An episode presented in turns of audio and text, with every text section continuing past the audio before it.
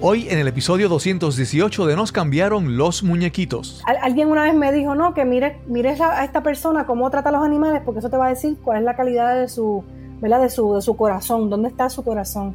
Y eso para mí es bien cierto. Los animales, cualquier otro ser con el que nosotros interactuemos, nosotros damos lo que es nuestra esencia, lo que hay en nosotros, lo que hemos aprendido, lo que hemos recibido. Así que definitivamente es mucho el trabajo interior que, que, merecen hacer esas personas que, que, por alguna razón maltratan los animalitos, porque son cosas que uno no se puede explicar, como tú dices, en la mirada de un perrito. Uno se pierde, es una inocencia, es una bondad, es una, es una ternura, es una dulzura.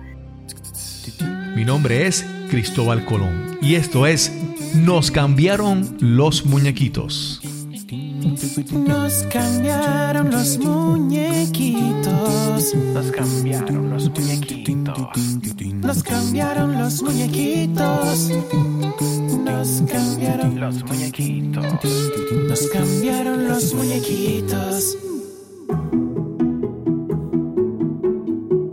Desconfío de la persona a la que no le gustan los perros, pero confío en mi perro cuando no le gusta una persona. Comenzamos con esas palabras de César Felipe Millán Favela, entrenador canino mexicano-estadounidense, conocido en inglés como César Milán, y por su serie de televisión The Dog Whisperer. Gracias por acompañarnos en este episodio de Nos cambiaron los muñequitos. Este es el podcast que nos ayuda a manejar el cambio, enfrentar la adversidad y reinventarnos. Este episodio es traído a ustedes por pura energía. Ahorra en tus costos energéticos y protégete de los apagones y eventos atmosféricos con un sistema de energía solar de pura energía. No sé si prefieres a los gatos, a los perros o a otro tipo de mascota, o si simplemente no te gusta ninguna. Pero hoy hablaremos sobre perritos y su rol en las vidas de quienes les aman y cuidan. Te presento a nuestra invitada de hoy. Hola, mi nombre es Mili Cabán, soy una mujer puertorriqueña nacida en Guaynabo y nacida, nacida y criada en Guaynabo, pero resido en Calle. Soy ingeniera de profesión y escritora.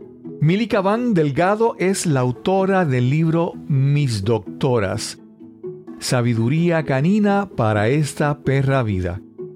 Mili nos comparte sus experiencias y lecciones al rescatar sus perritas, cuidarlas, disfrutarlas, amarlas y aprender de ellas. Este es el episodio número 218 y conversamos con Mili Cabán. Hoy vamos a tener una conversación que, bueno, yo no sé cuál es la proporción entre los amantes de los perros y los amantes de los gatos. Yo no sé cuáles son más y cuáles son menos, pero los amantes de los perros van a estar de placer con esta conversación que tenemos hoy porque tenemos a una escritora, autora de un libro sobre, ya saben, sobre perritos.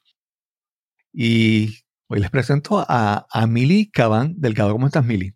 Estoy bien y bien contenta. Gracias por darme la oportunidad de estar aquí contigo. la, la, ¿Y tú estás bien? Sí, sí, todo bien, todo bien. La interacción con Mili ha sido, ha sido peculiar. Pero eso conversaremos hoy en esta, en esta entrevista. Mili, háblanos un poco dónde naciste, aunque ya adelantaste ahí en la, intro que naciste en Guaynabo, pero háblanos un poco dónde naciste, dónde te criaste, cómo fue, cómo fue tu niñez. Sí, de hecho, esa, esa, esa parte del principio ya, ya empezamos con que hay que editarla porque me crié en Guaynabo desde el primer día que nací, pero no nací en Guaynabo, nací en San Juan. Así que nací en San Juan, criada en Guaynabo y viví allí hasta los veintitantos años y posteriormente me mudé, yo digo, del peaje para acá. Resido en Calle, he vivido en Gurabo, este, uno de mis pueblos favoritos, me encanta. Y ahora pues estoy en Calle, que es hermoso también en el, en el campo. Mi niñez, pues me crié, eh, soy hija de, de un ingeniero y mi mamá estudió psicología, aunque no la ejerció. Eh, ella trabajó con, la, con lo que fue la, bueno, sí, con lo que fue la telefónica por muchos años. Y tengo tres hermanos, somos, ¿verdad? Somos dos y dos, dos parejas. Nos llevamos súper bien, somos bien bastante cercanos. Me crié entre animales, ¿verdad? Como relato eh, en, en, mi libro, me crié entre, entre perros, entre conejos, entre pájaros. Cuanto animalito aparecía, este, había la curiosidad en casa de, de, ¿verdad? de tener alguno. Así que eso, eso es más o menos mi parte de mi niñez. Sí, sí. Ah, me siempre viene a la mente, hay un, hay un personaje de los Looney Tunes, que son los, los como los chiquitos, ¿verdad? Los, que son, hay uno que es, que es, eh, creo que en inglés le dicen Elmira y en El- español ajá, dicen Elvira. Elvira. Elvira, Elvira. Elvira, porque es la que, la que ama a los animales y los animales no la aman a ella, le siempre le sacan Sí. el cuerpo. Sí, ella los ahoga, los ahoga. Esa libro me encanta. Y bueno, pero tú ya me nos dijiste que eres ingeniera. Ujú. ¿Cómo, cómo, cómo tomas esa decisión de estudiar ingeniería? ¿Era algo que desde niña se veía? ¿O ¿Cómo surge eso en ti? Pues mira, yo desde niña me incliné por lo que, por lo que, ¿verdad? Lo que ahora estoy haciendo o empezando a hacer que, que me fascina, que es escribir. Desde niña yo andaba con mil libretas, yo tenía una carterita y dentro de esa carterita libretas y lapicitos y siempre me incliné por eso. Mis mejores notas eran en las clases de español y en las clases de inglés.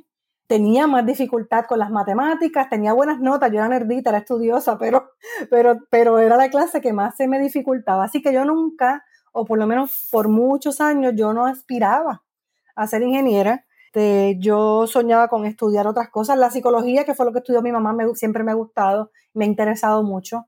Y otros campos así más soft.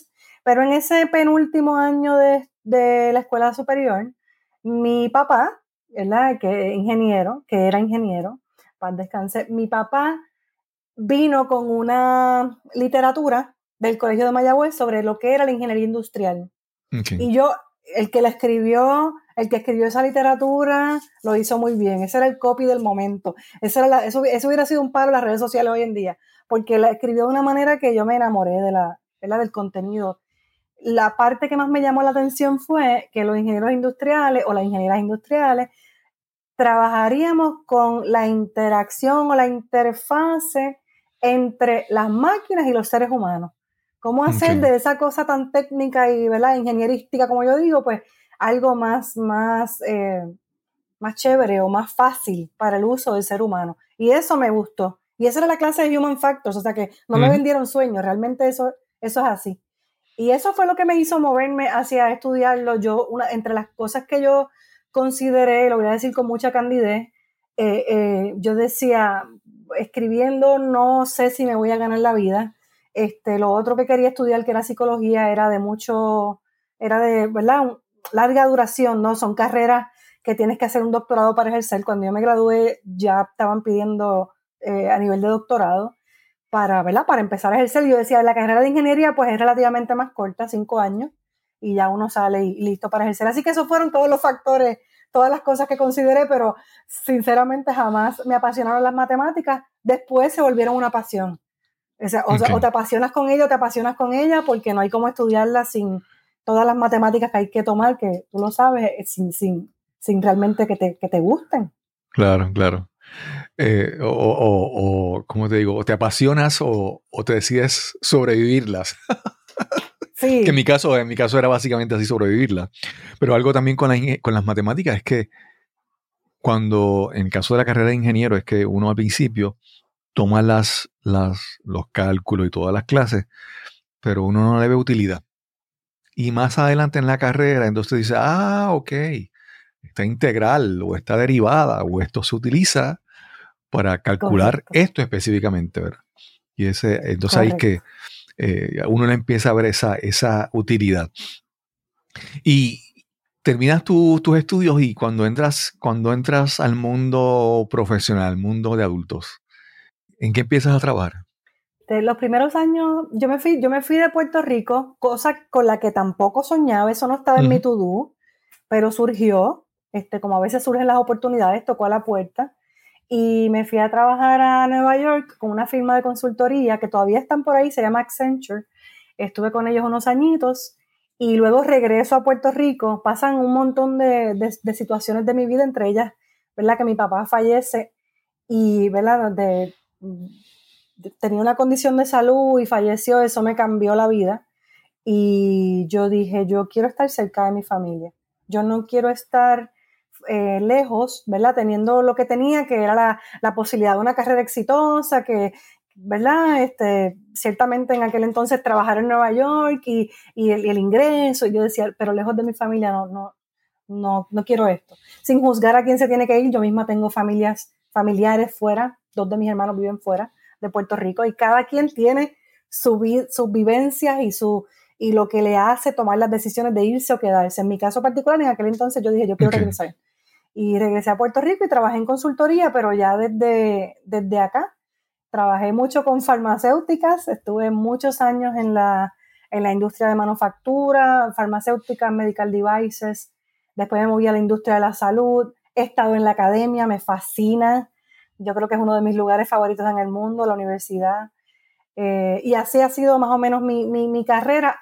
Si me preguntas un área en la que, en la que he pretendido especializarme, eh, el área de mejoramiento continuo. Yo creo que todo eso tiene que ver con mis intereses desde niña, de hacer, de, de, buscar el bienestar para mí y buscar abonar a la calidad de vida de las personas que me rodean. Así que el mejoramiento continuo dentro de industria fue algo que me, me llamó y perseguí esas certificaciones y, ¿verdad? Eduqué a otras personas, me eduqué yo y ayudé a educar, a, otras personas en esa filosofía.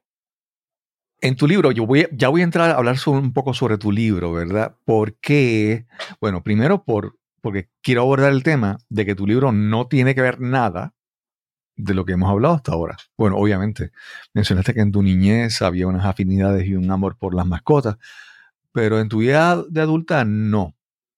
¿Cómo entonces, verdad, primero, cómo se desarrolla este amor por la mascota, especialmente por los perros. Y segundo, cómo en algún momento piensas que quieres escribir algo sobre ese tema. Eh, el amor por las mascotas surge, sí, sí nace en mi niñez y se, y se, se mantiene mientras yo voy creciendo, porque en casa sí siempre hubo eh, animalitos, aun cuando yo era adolescente y, y, esa adultez temprana que todavía uno está en la casa con los papás, pues también habían eh, animales allí y siempre habían, siempre habían perros. Mami tenía muchos, mami, bueno, llegó a tener este, hasta cuatro, ¿no? Eh, mi mamá es una, es una, ¿cómo se dice eso? Una rescatista. Ya no, mi mamá tiene ya cierta edad, no voy a decirle edad, pero ya, ya ella, ya ella este, está más, más casera, pero ella está todo el tiempo en las redes buscándole hogar a este perrito, ¿no? Hay que rescatar este. Entonces ella es como una mediadora de esa causa. Así que ciertamente fue aprendido, ¿verdad? Ese amor y esa pasión fue, pienso, ¿verdad? Mirándola a ella, observándola a ella, pues, pues para mí nunca han sido indiferentes los animalitos, ¿verdad? y sobre todo los y las que están en la calle. Em, y, el, y, el, tema de cómo, ¿verdad? Cómo, cómo, surge el interés por escribir sobre ellas en particular. Digo ellas en femenino, porque en mi caso, todas las que yo he adoptado por casualidad o causalidad, porque la vida me las ha traído todas nenas, este, pues han sido eh, femeninas, hembritas, hembritas, debo decir. Yo llevaba unos años, esto me di cuenta hace poco, hace poco yo estaba rebuscando unas libretas porque yo quiero participar en una convocatoria para escribir cuentos y todo eso. Y estaba buscando en mis libretas, notas viejas, y me encontré con que yo estoy escribiendo sobre ellas hace años, eh, en un diario, algo que yo veía, algo que yo observaba, que me llamaba la atención, lo escribía. Y posterior a eso empiezo a escribirlo en las redes, a compartir reflexiones y veo que los posts que más la gente le gusta, si yo escribía o ponía mi cara, nada, ¿sabes? eran menos like, pero si ponía una cara de la perrita, o la perrita en el sofá, o la perrita haciendo algo y yo eh, eh, impersonating, haciendo como la voz de la perrita, la gente tenía muchas reacciones, era bien, se divertían, ah, la mía hace esto. Y yo decía, mira esto, ellas generan esa cohesión y esa, ¿verdad? Esa risa compartida. Y la reflexión, porque yo escribía cosas también, eh, ¿verdad? Que yo pienso que sencillas, pero que profundizan en la, en la, en la, en la cosa humana, ¿verdad? Como yo siempre digo, animal slash humana. Y ahí empezaron algunas personas a decirme, escribe, escribe un libro. Okay. Este, Mili, tienes que escribir un libro, tienes talento para esto, tú, la manera en que escribes me gusta. Me lo decían debajo del post y me lo escribían aparte. Y era como bien, mucha gente me motivaba a hacerlo. Okay. Así que ahí me inspiré y, y lo escribí recientemente. Ok, cuando, bueno, una cosa es escribir para las redes y todo eso, pero sentarse ya con, como con un proyecto, ¿verdad? Escribir un libro. Primero hay que ver, quiero preguntarte, ¿buscaste la ayuda de alguien? ¿Ya está, habías tomado algún tipo de curso o taller para escritura? ¿O cómo, Sí. cómo se da los pasos de, de que alguien te dice que, que sería buena idea a, a buscar concretar esa idea? Previo a que yo recibiera esa validación, ya yo había, ya yo había en otros espacios, yo hice otros talleres de mejoramiento personal y ya yo había dicho que yo quería escribir. Había pasado que yo había compartido algo escrito y, también a la gente le gustó y siempre me llamaban, mira Mili, que queremos hacer un, este, una actividad, un reconocimiento, queremos que tú seas quien nos escriba y quien sea la oradora. Mira Mili, que este, vamos a, hasta un brindis de boda me pusieron, me pidieron que diera, aquello fue bien emocionante las veces que me tocó hacerlo. Entonces, así, así que el tema de escribir lo, lo vengo trabajando hace muchos años, el deseo de escribir un libro lo vengo soñando hace, yo diría que más de 15 años. Y, y, y uno, es interesante los, los proyectos porque nosotros vamos sembrando semillitas sin saber que estamos sembrando semillitas porque simplemente nos movemos en la dirección de lo que mueve, de lo que, de lo que mueve, ¿verdad? Repito, la redundancia, nuestro corazón. Y yo, todo lo que me pedían que escribiera, yo lo escribía, me, me, me matriculé, yo empecé la maestría de creación literaria en Sagrado, yo no la terminé porque me enamoré y lo dejé todo perdido. Y entonces este, dije, no, yo, yo ahora no voy a seguir estudiando. Y, pero llegué a completar eh, eh, unos 12 o 15 créditos en la, en la maestría. Es, algo, es una de esas cosas que está en el tintero, que quizás más adelante la retome. Posterior a eso empecé a tomar cursos de, de cuentos, de narrativa, de novela. Cada cosa que salía, cada curso que salía relacionado con escribir o con escritura, ¿verdad? con literatura, yo lo tomaba. Me, con unas amistades fundamos un book, un book club, leíamos un libro una vez al mes. Post pandemia yo no, yo no, ¿verdad? Yo no, yo no he continuado, quiero hacer uno en el área donde vivo, ¿verdad? Que me quede un poco más, más, más cerca, pero en fin, siempre he estado alrededor de todas esas cosas. Cuando yo escribo este libro es porque ya había sembrado todas las semillitas, ya me sentía puedo. Yo creo que eso es importante, ese creer que puedo. Posiblemente hubiera podido antes, pero no lo había creído. Lo creí y cuando lo creí, lo materialicé. Eh, me fui a tomar un curso específicamente. De hecho, tomé varios. Uno de ellos fue con Silverio Pérez en. Sagrado, de cómo publicar o escribir tu libro. Y tomé otros con una editora que también es consejera, eh, Yarisa Tolentino, que da unos talleres excelentes. Tomé este, este curso específicamente para, a, a través de varias eh, semanas, porque era un curso continuado, nosotros escribíamos y nos criticábamos en el buen sentido de esa palabra lo que habíamos escrito entre compañeros, entre peers, hasta que diéramos fruto, hasta que viéramos eh, por lo menos completado un 90% de ese manuscrito. Así que todo ese, todo ese proceso de, de unos meses me ayudó para concretarlo, para ver aquello que era un sueño ya plasmado en, en, ¿verdad? en este caso en la computadora. Y posteriormente busqué una editora, eh, Eunice Castro, Eunice Castro Camacho, déjame decir sus dos apellidos, ella usa sus dos apellidos, y ella eh, me ayudó muchísimo en el proceso. Yo, yo, parte de mi formación es como project manager, así que yo sé cómo llevar un proyecto, pero no tenía la más mínima idea de cuáles son las fases de un proyecto, ¿verdad? Para, para llevar el libro a... Así que ella me ayudó, ella me llevó de la mano y yo digo que ella fue viento bajo mis alas para que esto finalmente se concretara y llegáramos a presentarlo en Casa Norberto, distribuirlo y llevarlo a Amazon y toda la cosa. Ok. En, ya en un episodio anterior, en el episodio 38, nosotros tuvimos una oportunidad de conversar con con Yarisa, Yarisa Tolentino. Ah, qué chévere. Sí, sí, ella estuvo ya. Hay, hay cada vez siguen subiendo cosas en común. Gente que, en Sí. común que conocemos. Sí, Sí. sí. Mira, pues te pregunto, hay veces, bueno, hay muchas, muchas personas dicen, yo quiero publicar un libro y quiero, ¿verdad? Un, que sea un bestseller y quiero un montón de cosas, ¿verdad? A veces, a veces nos enfocamos mucho en los resultados, ¿verdad? Y yo quiero, creo y quiero creer que muchas veces, más que el resultado, es el proceso. El proceso el que, el que nos deja el gran beneficio, el gran cambio, el gran, el gran, el gran beneficio, vamos a decirlo de esa manera.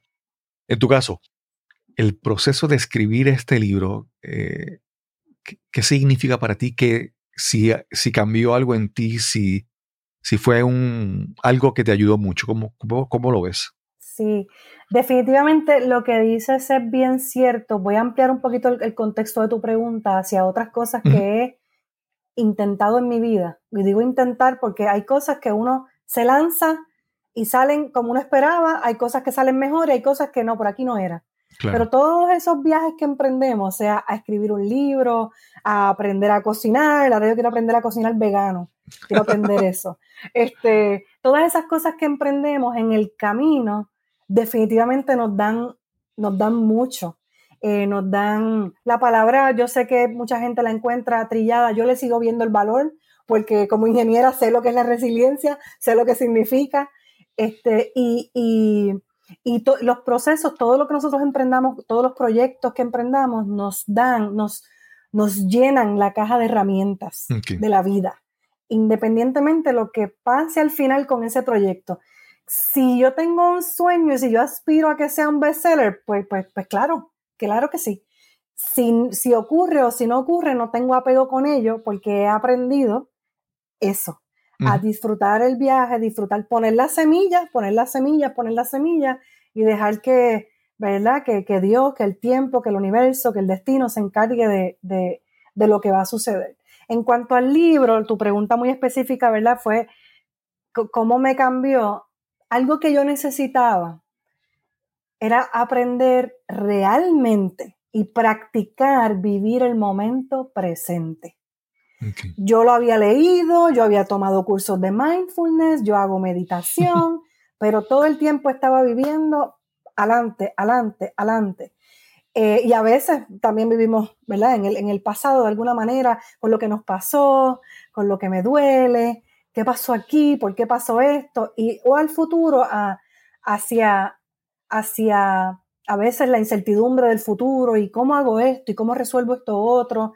Me encontraba a veces en un restaurante, estoy comiendo, y en lugar de estar ahí con mi plato de comida, con la persona que me acompaña, estoy pensando en lo que voy a hacer después, o en lo que tengo que hacer el lunes, o en lo que tengo que hacer el miércoles. Entonces, escribir este libro me enseñó de manera real y práctica lo que es vivir el momento presente.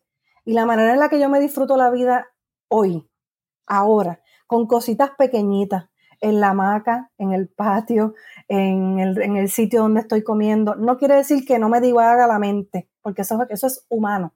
Claro. A todos nos pasa que se nos va para acá o para acá. Pero en general estoy mucho más consciente de disfrutar el momento, de disfrutar el, ¿verdad? El, el- el instante, el momento presente. Así que este libro que me dio muchísimas cosas, esa es una de las que más recuerdo. Y, cuando uno escribe, eh, uno ancla un conocimiento. Así que uno lo, lo, lo comparte, pero también lo ancla para sí mismo, para sí misma. Y todo lo que yo he ido aprendiendo de ella, habiéndolo escrito y leído varias veces, porque cuando tú vas a publicar, tú tienes tu editora, pero tú también lo lees y lo lees en voz alta y lo recreas. Y definitivamente, pues ancló esas lecciones que me han regalado mis perritas, las ancló en mi, en mi estilo de vida. Me falta mucho, hay lecciones que están escritas en mi libro que ya están ahí porque la maestra me la enseñó, pero todavía me falta a mí ejecutar. Pero algunas de ellas, pues ya las Claro. estoy poniendo en práctica y siento la diferencia. Sí, sí.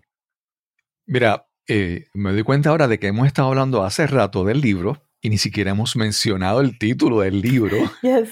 Y, y mucho menos decir de qué trata el libro. Así que vamos ahora a entrar un poquito a cumplir con ese requisito de decir el, el- título del libro y quiero que me hables un poco sobre, sobre el, el contenido, qué, de qué trata el libro.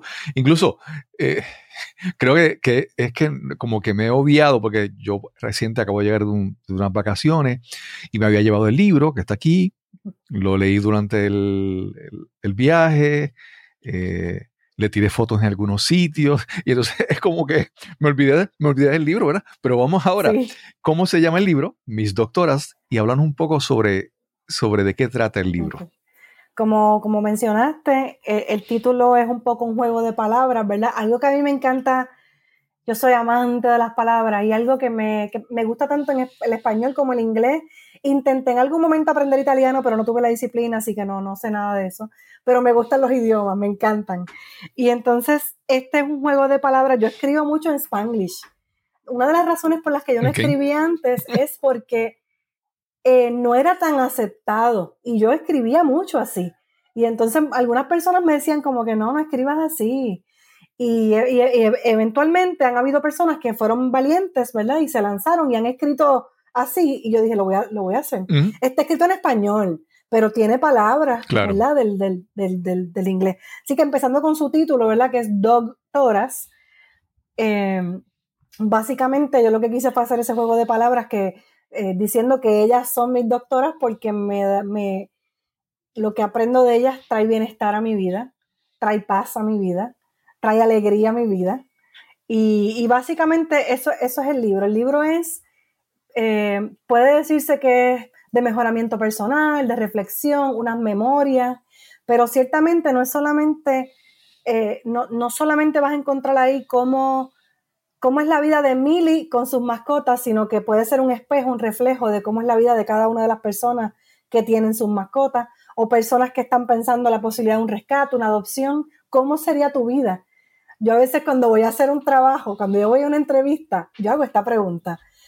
Eh, mira, cuéntame, háblame de a day in the life of, háblame de un día en la vida de la persona que ocupa este puesto, para yo tener como esa visión eh, adelantada de qué es lo que hace el rol. Y entonces, básicamente el libro, eh, yo pienso que de alguna manera puede conectar con eso. ¿Cómo sería mi vida si yo tuviera mascota? ¿O cómo sería mi vida si yo las, las tuviera, pero de una manera diferente? Si me detuviera a observarlas, si me detuviera a mirar qué ellas tienen para, para mí. Y básicamente son seis capítulos. Es un libro, pienso que, que es liviano, eh, jocoso, que tiene su tono este, gracioso, light, también tiene su profundidad, su, su parte eh, humana. Yo lloré escribiendo este libro. Yo he recibido feedback de personas que lo han leído, que han llorado leyéndolo, y para mí eso es muy hermoso porque es, yo digo, tu corazón se encontró con el mío. O sea, si tú sentiste emoción, es porque yo logré, porque yo escribí eso con mi corazón, literalmente, a mí se me salían las lágrimas en algunos de los capítulos. Este, no es triste, creo que no es un libro triste, pero sí tiene unas una, una vivencias, un rescate en particular que apela al- al- Claro. a, la, a la humanidad. Así que básicamente eso. Y, y además de narrar esas, esas experiencias de rescates o de adopciones, eh, hablo de cómo las cuidamos, cómo podemos cuidar de ellas, cómo cuidamos de nuestras mascotas de una manera adecuada. Y el capítulo que es el corazón de por qué este libro se llama Mis Doctoras, habla de cuáles son esos principios, esas cosas que yo he aprendido de ellas, como, por mencionar alguna, el, el vivir el momento presente, el, el ejercitarse, ellas están todo el tiempo activas, todo el ratito descansan también, eso Claro, es el claro. balance también.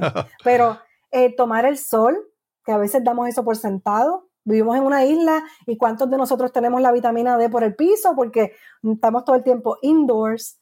Así que todas esas cositas, ¿verdad? Que, que, que aprendo, que miro en ellas, que me pueden dar mayor bienestar, pues están escritas allí. Sí. Muchas de ellas, no todas, muchas de ellas. Hacemos una pausa y regresamos inmediatamente a nuestra conversación con Milly Cabán. Al momento de publicar este episodio estamos en plena temporada de huracanes aquí en Puerto Rico.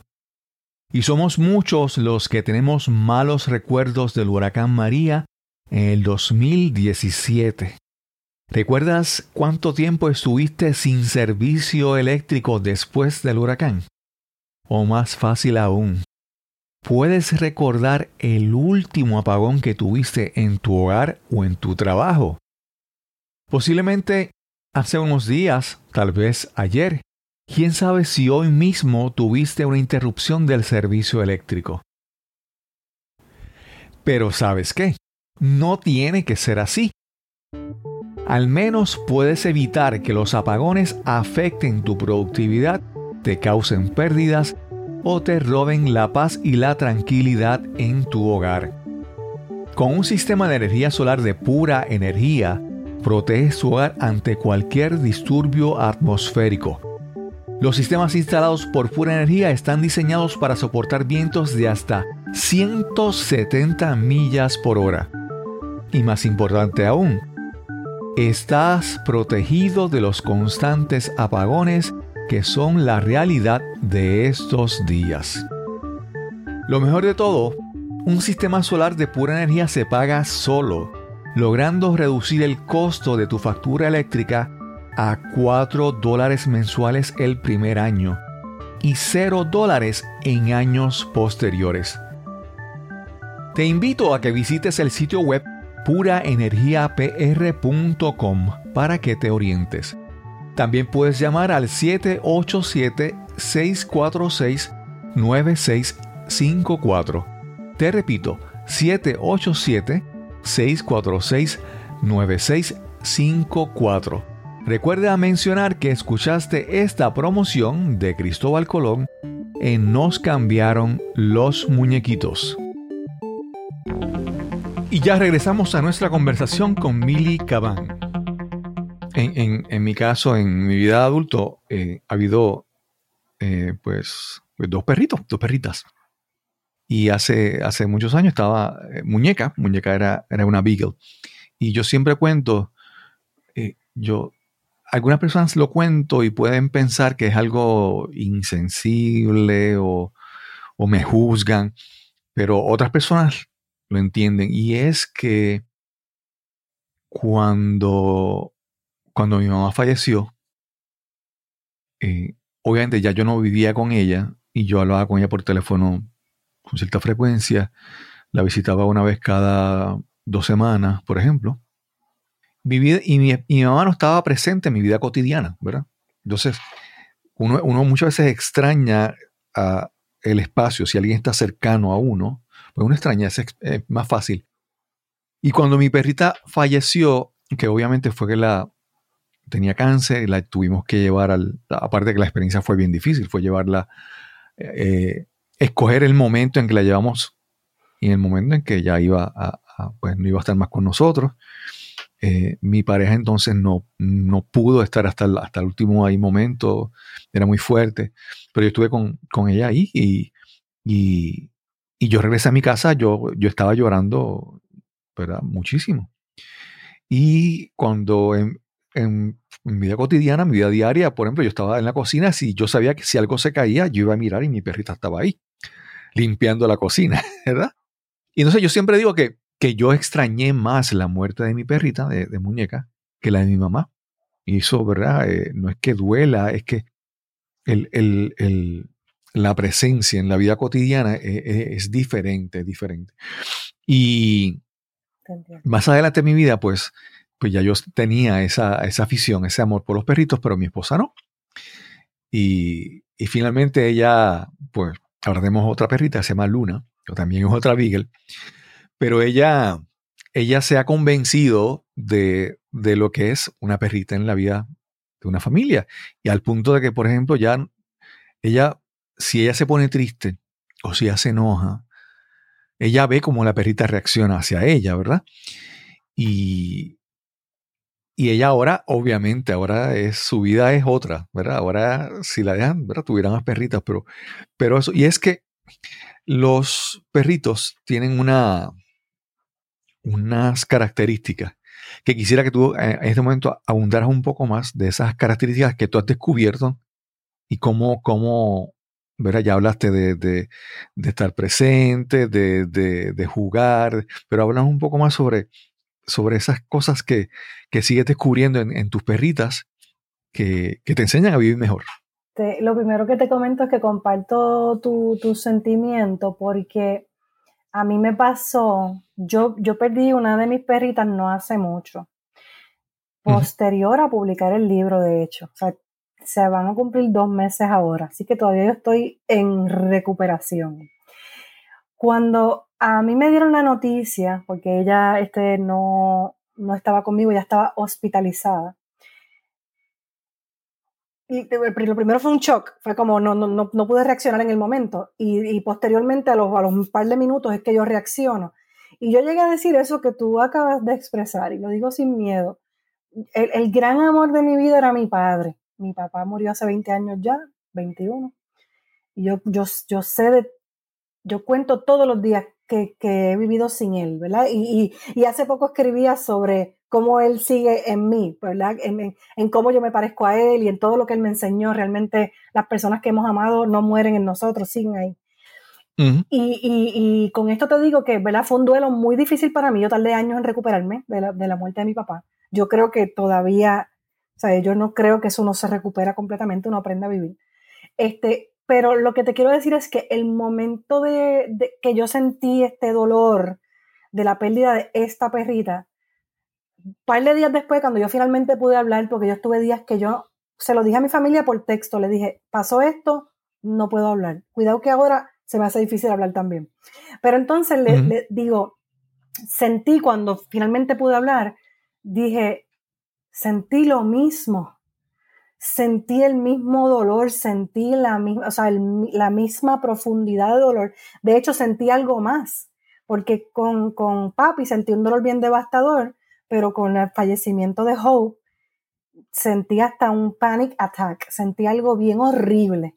Así que sé lo que dices porque es como, es como esa persona, ese ser, no es una persona, ese ser que está contigo todos los días y en casi todos los momentos de tu vida, sobre todo posterior a los tiempos de la pandemia donde muchos trabajamos desde el hogar, etcétera, estamos con esas con esos seres constantemente. Así que esa pérdida es bien dura. Em, la conexión es pura. La conexión, contestando a tu pregunta, es para mí diferente. Esto lo, he dicho antes.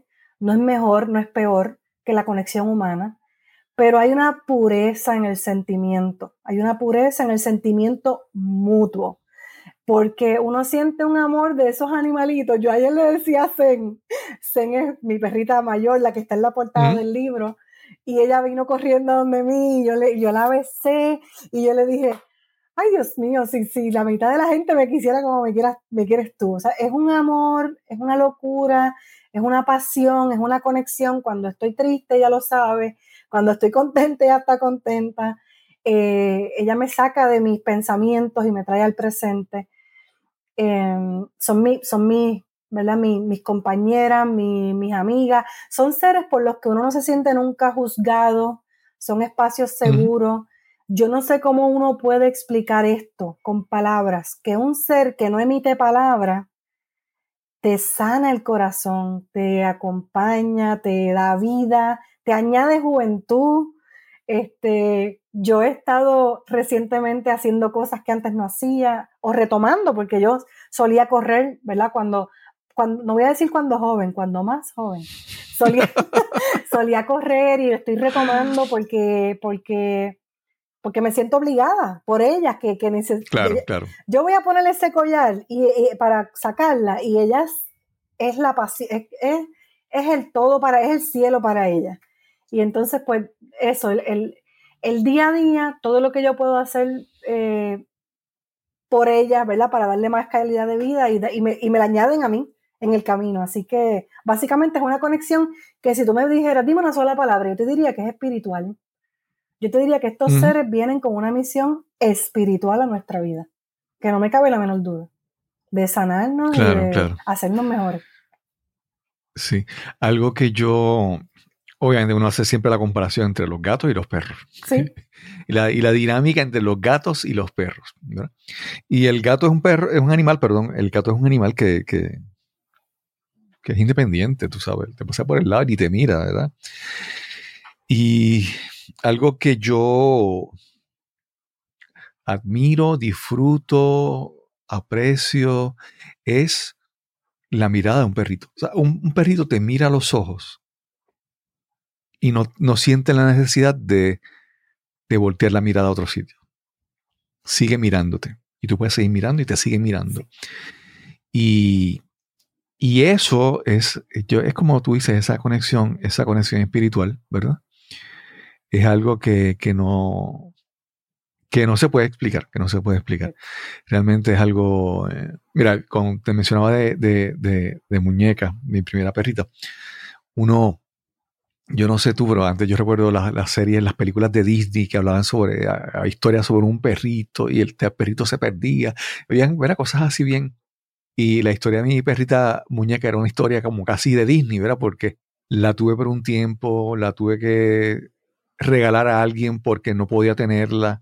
Después esa perrita regresó a mí y fue, fue una historia, fue una historia casi increíble, ¿verdad? Finalmente, como te mencioné, terminó eh, por eh, muriendo por cáncer. Pero es, es como que la incondicionalidad del amor de los perritos. El, y a veces con, con Luna pasa que ella se cree que todo el mundo es igual. O sea, ella ve a otra persona. Ella, vamos, por ejemplo, a un, a un, a un restaurante, a un, fast food, y pasamos por el servicarro. Y, y mi perrita se cree que la que está despachando la orden es su amiga y que, que ella quiere ir para allá a que también la acaricien. es como, como una pureza, vamos a decirlo de esa manera. Así es, así es. Yo recuerdo una vez a, a pues, a mi perrera, la primera perrita muñeca, le hicieron una, la esterilizaron, ¿verdad? Y recuerdo que fue la operación y era una herida y una, una cicatriz y sutura y todo eso. En el caso como más reciente con Luna fue algo como una incisión bien pequeñita. Yo decía, pues ya, eso fue todo. Pero yo recuerdo que cuando a, a, a Muñeca pues la operaron, nosotros la, la, traímos así toda anestesiada y la pusimos en su camita. Y, la, la, la, y ella estaba dormida. Y yo recuerdo estar en, así en el cuarto viendo televisión y siento algo húmedo y tibio que me toca el pie. Y es que ella, con esa herida, ella había caminado así arrastrándose casi para llegar hasta donde uno, donde mí, para buscar la atención. Entonces, eh, y uno dice, yo si, si, si, me doy un golpe en un pie casi no, no, me atrevo a caminar de aquí a allí, ¿verdad? Y ella con esa, con esa herida y con ese malestar, es como que una cosa increíble, las cosas que uno puede ver en, en los perritos. Sí, fíjate, y me acordé ahora de la línea, me acordaste con eso que acabas de decir, lo que te iba a compartir era que, que algo que, que, aprendemos de ellas es, es, es eso del manejo de, de, dolor. Nosotros, yo sé que hay perritos, yo tuve una perrita, de hecho, de la que estoy hablando, de la que he hablado, que es Hope, que, que la rescatamos adulta y habiendo pasado muchos traumas. Así que, así que hay, hay, hay perritos con unas eh, situaciones muy particulares, pero en, en, general, mis perritas, yo, yo me he tropezado. Yo, yo me he tro que yo digo que me duele, me preocupo más, o sea, yo me puedo, si yo me tropiezo con una de ellas, yo, yo que me vaya al piso, pero yo no, le, yo no voy a lastimarla. Pero me ha pasado claro. que me, se, me, se, me, atraviesan y le di una rodilla, le di en el hociquito por aquí. Yo, ay, Dios mío ellas no me, ellas no me tiran. O sea, como que yo te acabo de infligir dolor, ellas no saben que fue sin querer, que saben ellas. Pero ellas no me, no me tiran. Nosotros, mm. los seres humanos, cuando estamos heridos, cuando, cuando nos lastiman, o sea, te podemos tender a. Después no, ¿verdad? Con, sí. o sea, con el paso de los años vamos aprendiendo a controlar todas esas cosas y a reaccionar desde la paz. Eso también hay que hacerlo respirando y acordándome de las lecciones que he aprendido de ellas, pero, pero son puras por eso también, porque, porque no hay en ellas un deseo de, de, de, de infligir dolor porque recibí dolor o de, o de, o de venganza o lo que sea. Es como, los otros días yo llevé a Zen al veterinario y el doctor me decía, quédate lejos de ella porque la voy a apoyar y te puede tirar a morder. Yo respeté al doctor, yo le dije, doctor, no se preocupe, yo me voy a echar para que él tuviera tranquilidad. Pero yo le dije, claro. ella no me va a tirar a morder, ella no me va a tirar. Uh -huh. De hecho, Cuando él la apoyó, parece que la agujita estaba sabrosita porque ella chilló, pero ella no le tiró ni a él, ni al asistente, ella no le tiró a nadie. Entonces vuelvo, sé que hay unos perros con unos traumas, que eso también, ¿verdad? Eh, creo en RCA Rehabilitación, la viví con una de mis perritas, este, pero ellos en general son seres que es como el, ese perdón y perdón y perdón del que nos enseñaron desde chiquito, perdonar, perdonar, perdonar, ellas lo viven, ellas lo practican, ellas lo enseñan. La compasión, la tolerancia. Este, así que ese, era el pensamiento que tenía en la mente cuando me hablaste ahorita. Sí. Con tu libro Mis Doctoras, es simplemente un, un, libro, hablas también de que te ha hecho presentaciones y todo eso, pero es, hay otras cosas con este, que acompañan a este libro, hay, has creado una página web, una, comunidad, eh, has pensado hacer talleres o, ¿verdad? ¿Qué más viene eh, acompañado de este libro? Gracias, gracias por esa pregunta. Sí, definitivamente. Este, yo pienso que el vehículo que se nos ponga, ¿verdad? nuestro sentido de propósito está en, en identificar aquello que, que, nos apasiona y con lo que sentimos que podemos bendecir a otras personas o edificar la vida de otras personas y yo pienso que este libro ha, cumplido mucho de eso porque he recibido feedbacks de diferentes personas sobre lo que el libro les ha traído a su, a su vida. Eh, así que sí, yo empecé a crear una comunidad el, en Instagram, se llama Mis Doctoras. En mi, yo tengo una página de autora en Facebook que se llama Mili Cabán Delgado Autora y ahí comparto ¿verdad? Más, más, más, más, de las lecciones y más de, otras cosas, ¿verdad? Porque yo escribo de muchas otras cosas y de muchos otros temas. Y estoy desarrollando un taller alrededor del libro. También de mejoramiento personal, pero utilizando las lecciones que, ¿verdad? que hay en el libro. Eh, los talleres que antes yo daba, bueno, no antes porque todavía los doy, pero los que daba antes de escribir el libro, eran centrados mucho en la filosofía eh, de mejoramiento continuo, Lean Six Sigma, Kaizen, que te cuento, que no he dicho esto en otra entrevista antes, pero te lo voy a contar y si lo dije no me acuerdo. Mis perritas, dos de ellas se llaman Kai-Zen. se llaman Kai, que significa pequeño cambio, y Zen, que significa bueno o para mejorar. Así que es tanta la pasión que yo tengo por la mejora continua que les puse hacia ellas y definitivamente pues quiero eh, utilizar todas estas cosas que he seguido aprendiendo de ellas para, para ofrecer eh, herramientas que sean prácticas. A veces hay personas que me dicen, ay, qué manera de verlo, qué manera de ver. Yo conté, por decirte algo muy rápido, conté una reflexión basada en el miedo, como, como nosotros y nuestros miedos no, nos paralizan y cómo los, los, perritos y perritas, que son seres vivientes que experimentan emociones igual que nosotras, también lo, lo, sienten. Y yo hice, en este libro hay una, una, reflexión completa sobre, sobre cómo nuestro miedo nos impide a veces escuchar una voz que es mayor que ese miedo, sea la voz de Dios, sea nuestra voz interior, eh, la voz del que nos llama a ser más grandes, que nos llama a soñar, que nos llama a atrevernos.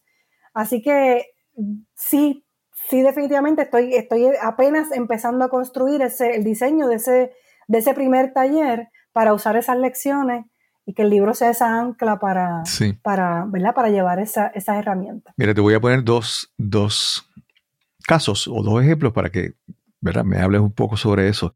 Y es que, bueno, como te mencioné, eh, estaba, como mencioné, estaba, estaba de viaje y estuve en Madrid. Y, y, y algo que los días que estuve en España, en Madrid y en otros sitios, solamente vi un perro realengo o un perro callejero, uno solo, uno solo.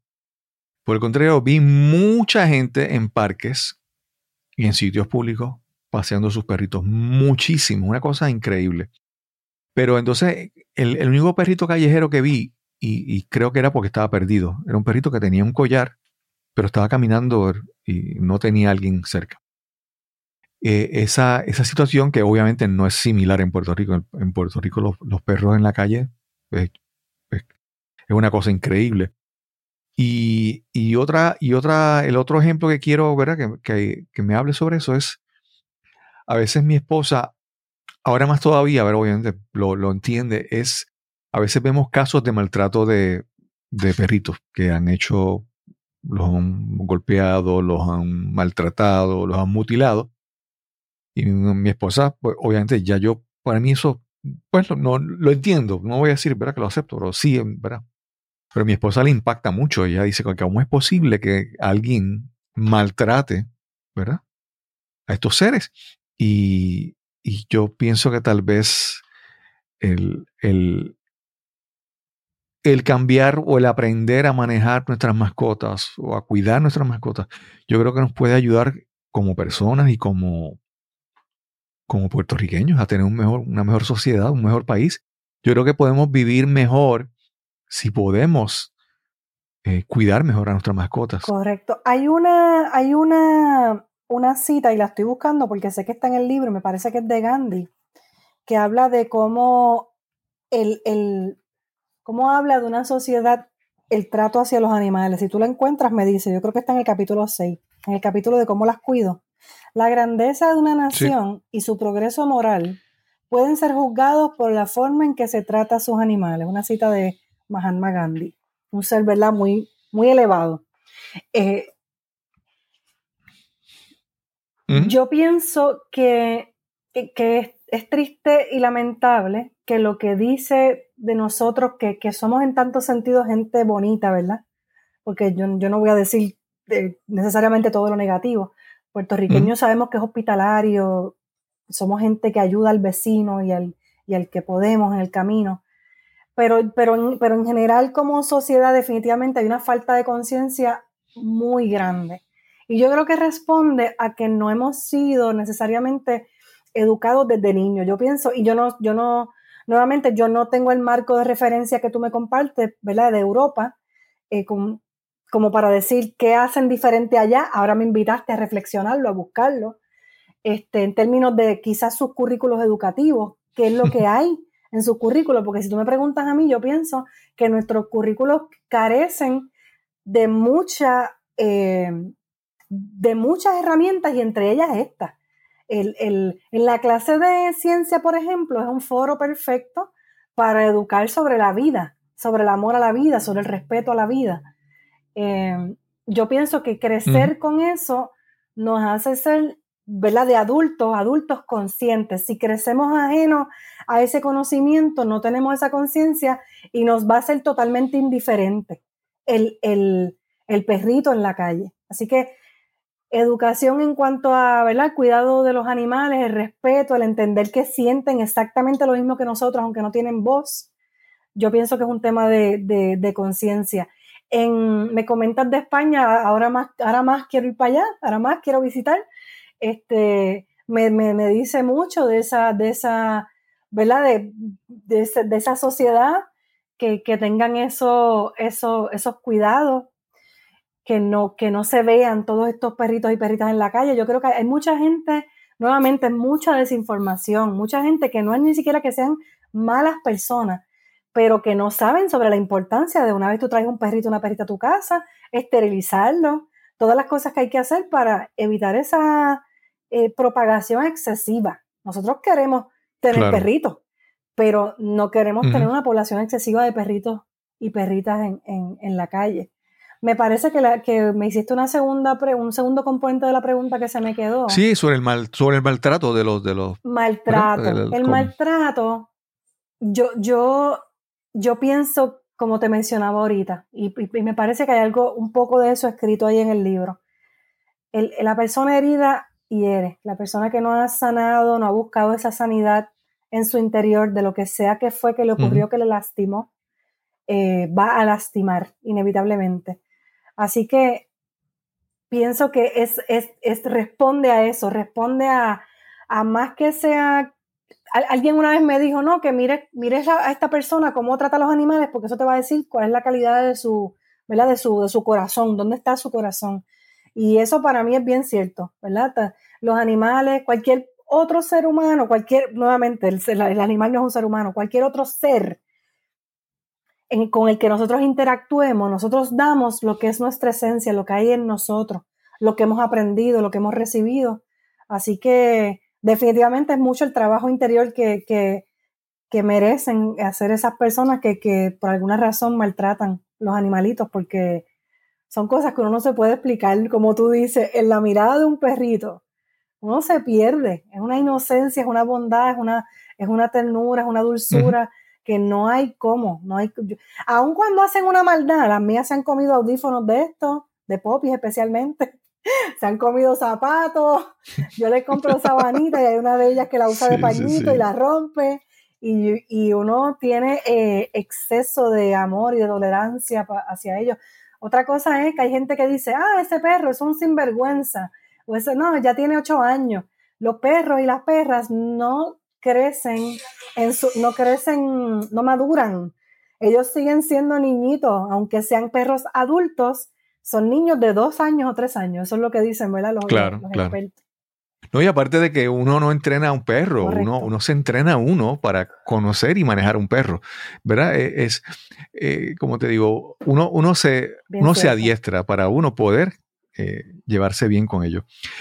Mili, después de este libro, hay, hay, si es con el deseo de seguir escribiendo, ¿tienes algún tema por ahí que está ya como que gestándose, cuajándose? ¿Qué, qué, qué hay más para ti como, como escritora? Sí, yo tengo varios libros empezados, varios, porque como te digo, llevo muchos años escribiendo, pero tengo uno que es el que está a punto de caramelo. Este, Mi editora es celosa con que yo diga los títulos hasta que no lo vayamos ya a publicar, pero te cuento que es un, manual, es un manual de ingeniería para la vida. Básicamente es más de mejoramiento continuo, más de mejoramiento personal, de coaching, pero con otras analogías. Algo que a mí me gusta siempre es cuando yo escucho sea un orador o alguien que está, ¿verdad? un maestro, un profesor, me encanta escuchar analogías. El que sabe de cocina me haga una analogía con cocina, el que sabe de project management, el que sabe de electricidad, de circuito, y, yo pienso que eso ayuda a enganchar, a anclar lecciones, este, ¿verdad? Este, claro, claro. La neurociencia habla de eso, la programación neurolingüística. Y en este caso, este libro es sobre sobre principios científicos o de ingeniería que pueden incluir el project management, que pueden incluir algunos de ciencia física, hay uno de electricidad que yo no soy una experta, pero como lo tuve que estudiar, pues me recuerdo de la fórmula básica, las fórmulas básicas del circuito. Básicamente, cómo esos principios, la ley de inercia, todas esas cosas, la de gravedad, cómo todas esas cosas tienen una aplicación práctica también a nuestra, a nuestra vida. Y hablo de todas esas cositas en ese, en ese libro que espero que salga para el 2023. Sí, yo me estoy riendo porque yo soy también como tú, ¿verdad? Yo busco siempre hablar de cosas que... Hablo de cosas, hablo de ingeniería. O sea, algo que yo hago, que he hecho por mucho tiempo en mi tiempo libre es eh, exploración de cuevas. Y por exploración de cuevas me, me he adiestrado, terminé siendo, tomando cursos de rescate en cuevas, terminé siendo instructor de rescate en cuevas, instructor de rescate en ríos. Y yo he hecho muchos, muchas, he hecho talleres y, presentaciones donde yo hablo sobre las lecciones aprendidas en rescate aplicadas a la vida. Y también he hecho lo mismo con, con ingeniería. Entonces me, mencionaste uno que era, hay dos cosas que mencionaste que ya yo las he, presentado como, como discurso, como presentaciones. El primero es lo de la inercia, ¿verdad? Porque la inercia es, la gente piensa, eh, inercia es resistencia al cambio, ¿verdad? Y la gente puede, puede sentir, ¿verdad? Que yo estoy en movimiento, porque uno dice, uno dice, ay, inercia es que si algo está en reposo, pues hasta que no venga una fuerza externa, no, no se va, no va a cambiar, no se va a mover.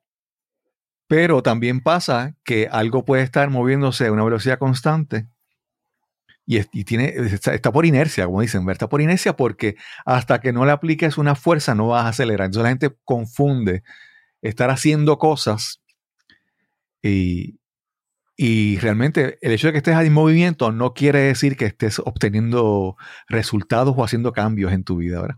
Y un tema, otra cosa también que me hizo mucho es la parte, y lo he hablado así en el, también el podcast es el concepto de resiliencia, que es una palabra que a mí no me gusta para nada, porque desde el punto de vista de ingeniería, yo pienso en toughness y pienso, cuando el profesor me dijo tenacidad. Ajá. Y siempre digo que la gente piensa en, en resiliencia, no, que nada me, me daña. Y yo siempre pienso en, en- en- en ser, en ser tenaz, en que muchas veces no es que las cosas pasen por ti y no te cambien. Las cosas deben pasar por ti, deben cambiarte, deben hacer algo, aprender una lección, Claro, pero lo importante es que tú no te rompas en el proceso, ¿verdad? claro. que tú seas fuerte suficiente para tú deformarte de manera elástica o de manera plástica, pero que haya una deformación en ti. Y esa es la lección y ese es el aprendizaje. y te lo digo nada porque me río, porque las cosas, las cosas que siguen saliendo en común. En común. Sí, sí. Mili, y las personas que quieren eh, conseguirte, ¿dónde te pueden conseguir? Ya mencionaste algo de Instagram, pero sí, ¿dónde pueden conseguir? Si tienen una página web, las redes, ¿dónde también pueden conseguir, conseguir tu libro? Este, Instagram mencioné que es mis doctoras, en Facebook aparezco como Milica Van Delgado Autora. También tengo una página en Facebook que se llama Milica Van Solito, que esa es mi página como coach, ¿verdad? Que esa es otra de mis pasiones, eh, trabajar con, con coaching. Tengo un blog que se llama spiritualkaizen.com. Tengo varios, ¿verdad? Varias, varios, he compartido en LinkedIn también tengo algunos artículos, ¿verdad? Publicados. El libro lo consigues en, en Casa Norberto, lo consigues en Pet Corner, que eso es en Punta Las Marías, Agromascotas en Calley, en Libros 787, que es online, eso es local, eh, y está en Amazon. Y tenemos Ok. ¿verdad? planes de seguir distribuyendo a través de la isla, ¿verdad? En otras partes de la isla hay que irnos y dar los, los viajecitos y, y hacer la distribución en otras partes, pero en, ya en Amazon está, está disponible. Para que se la Estaba buscando aquí, mientras, mientras te escuchaba hablar, estaba buscando a ver si está disponible solamente como impreso o está versión electrónica, pero veo que está solamente impreso. Está impreso. Este, vamos a hacer las confesiones completas. Eh, El, el- el Kindle, el Kindle, ya lo tengo, está montado, pero he tenido como unos issues técnicos, pero sí, eh, eh, es una meta que esté en la versión electrónica próximamente. Claro, claro. Mili, eh, lo para mí lo más importante del podcast es la parte, es la, eh, es la capacidad de yo, primero, de atreverme a buscar conversar con otras personas cuando yo, cuando yo tomo una iniciativa. También el que las personas se acerquen a mí a, conversar. Y eso es lo más valioso. Todas las personas que, con- que he conocido, que, que hace cinco años atrás no hubiera imaginado que hubiera, que hubiera podido conocer. Esa es, para mí ha sido la- la gran bendición del podcasting. Y en el caso, en el caso tuyo, que, lo hemos hablado de que tú me hiciste un, un approach, tú me hiciste un acercamiento y me escribiste que en, en otras circunstancias yo hubiera dicho, pero ¿quién es esta? Yo no, yo no lo... yo hubiera rechazado, yo no hubiera ni prestado atención, pero no sé, la intuición eh, eh, como que me dio la, el deseo de seguir averiguando y hablando y, y hasta ahora pues creo que, que ha sido que ha sido muy positivo el que nos hayamos cruzado los caminos, que hayamos, que hayamos eh, conversado y todo eso. Agradezco de verdad esa, esa oportunidad y está la oportunidad de estar aquí en este podcast, en este episodio, conversando. Lo mismo digo, gracias, gracias por la confianza. Este, según hemos ido conversando, yo digo que las cosas no pasan por casualidad. Hace un tiempo que, que había escuchado desde tu podcast, te, te hablé de Yaisha Vargas, que es mi maestra de mindfulness, un ser humano espectacular, ella también es editora y traductora. De hecho, ese es otro proyecto, Yaisha va a traducir mi libro al inglés. Así que próximamente mis doctoras Wow. va a estar en inglés, ¿verdad? Dios mediante para el año que viene. Así que yo había escuchado y había visto, el- y hace tiempito ya, pero surgió en el momento que era, ¿verdad? La, la posibilidad. Y lo que he visto es eso, que no ha sido casualidad, que ha surgido unos, ¿verdad? Una- unos, unos temas comunes, unas personas comunes. Y para mí también ha sido un, un placer este, conocerte. Sé que, me, sé que tengo mucho por aprender de ti, así que gracias por darme la, la oportunidad, ¿verdad? De, de- de entrar en este tu espacio. Sí, Hace un momento estaba mirando alrededor y, y buscando y, y no, no, no está aquí, no sé dónde está. Es que eh, las cosas peculiares que se han dado, por ejemplo, yo entré a una tienda en, en- en- en España y, y me crucé con una, con una camiseta, con una t-shirt. Y justo te escribí, te la envié y, y por ahí está, la compré. Tengo que hacértela llegar. Gracias. Pero fue como que, ¿verdad? La, la, la peculiaridad, la, la, casualidad de que estuviera esa camiseta con aquel mensaje. Sí, de verdad que sí. Gracias, Mili, gracias por esta, esta oportunidad de conversar. Gracias a ti, gracias. Encantada. Quiero agradecer una vez más a Mili Cabán Delgado por esta interesante conversación que tuvimos hoy para este episodio. Espero que si eres amante de los perritos, auspicies el libro y compras el libro de Mili Cabán, Mis Doctoras. También quiero recordarte que si quieres más información sobre sistemas de energía solar para tu hogar, puedes llamar al 787-646-9654. Obviamente en un teléfono en Puerto Rico.